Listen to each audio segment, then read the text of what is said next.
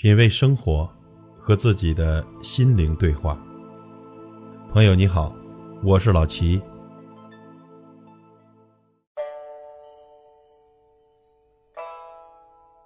大雨过后有两种人，一种人抬头看天，看到的是雨后彩虹、蓝天白云；还有一种人低头看地，看到的是淤泥积水、艰难和绝望。王阳明属于前一种人，他二十八岁中得进士，随后呢在京城做官。三十三岁时出任山东的乡试主考官，仕途顺利。然而在他三十五岁的那年，人生的一场大雨，一场生死攸关的特大暴雨倾盆而下。他因为出于义愤，上书皇帝严政，触怒了宦官刘瑾，被打了四十听杖。贬到贵州龙场驿站。驿站是古代为传递官府文书而设立的中转站，驿丞是驿站的小官，不入品级。王阳明离开京城后，刘瑾派了手下暗中跟随，想寻找机会加害于他。王阳明在钱塘江边抛下衣物，装出投水自尽的假象，然后搭乘商船去舟山，途中又遇上飓风，一夜间。被大风刮到福建边境，上岸后又跑了几十里的山路，夜晚去敲一座寺院的门，要求借宿，被一个和尚拒之门外。他只好找了一个无人管理的小庙，靠着香案睡觉。半夜里啊，突然来了一只老虎，绕着走廊大声的吼叫，却没有进去。第二天清晨，那和尚想，他一定被老虎吃了。却发现王阳明安然酣睡，喊他才醒。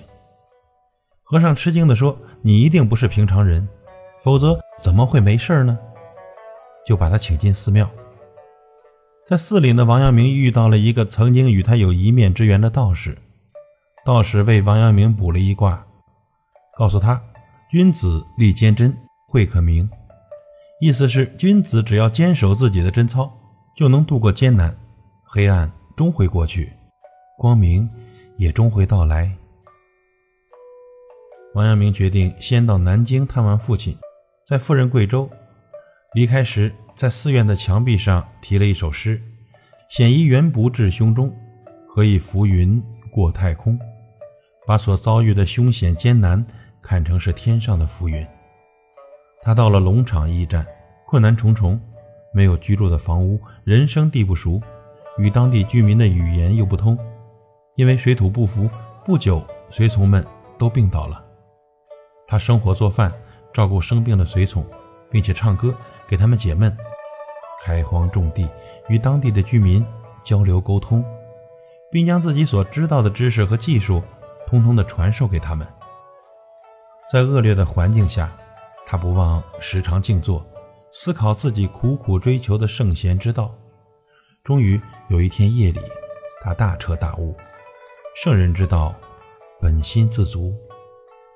王阳明的心学就此诞生，这就是思想史上著名的龙场悟道。时间一久了，当地的居民和王阳明的关系非常融洽，为他建造了龙岗书院，四周的学子也纷纷前来求教。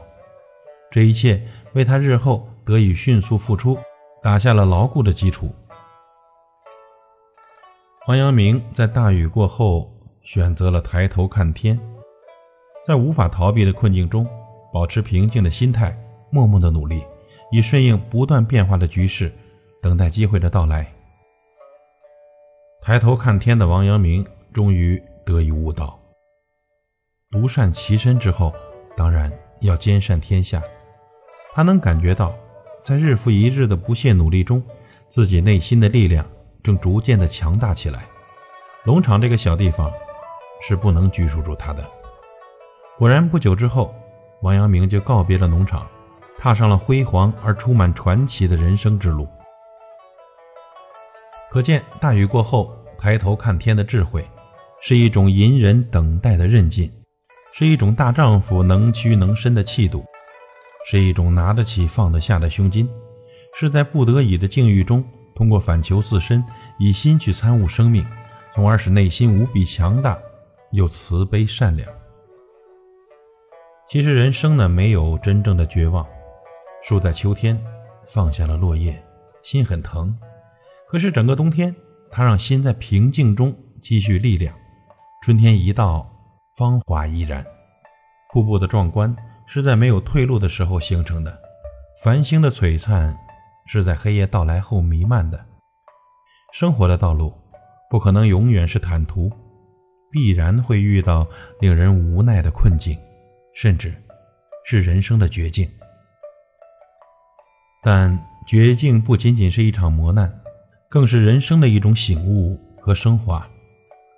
无常的生活将绝境横在你的面前，这也是把你置于人生转机的悬崖。是粉身碎骨，还是奇迹生还？是飞猪进狱，还是化险为安？绝境之中的你，处于什么样的心态，都将决定最后的结局。请你相信，也请你珍惜置身绝境的转机。只有直面困难，锤炼自己，才能涌现新的智慧，绝境也就转为佳境。水到绝境是飞瀑，人到绝境是转机。大雨过后，不要低头看地，而要抬头看天，你一定会发现全新的天空。